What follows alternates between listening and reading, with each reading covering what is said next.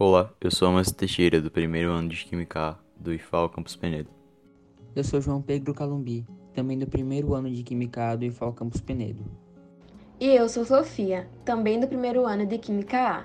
Nesse podcast, iremos falar sobre o escritor, poeta, prosador, jornalista e ainda biólogo Mia Couto. Ao longo da apresentação, vamos analisar um pouco sobre sua história, sua escrita, obras marcantes, entre outros detalhes do detentor de tantos títulos literários.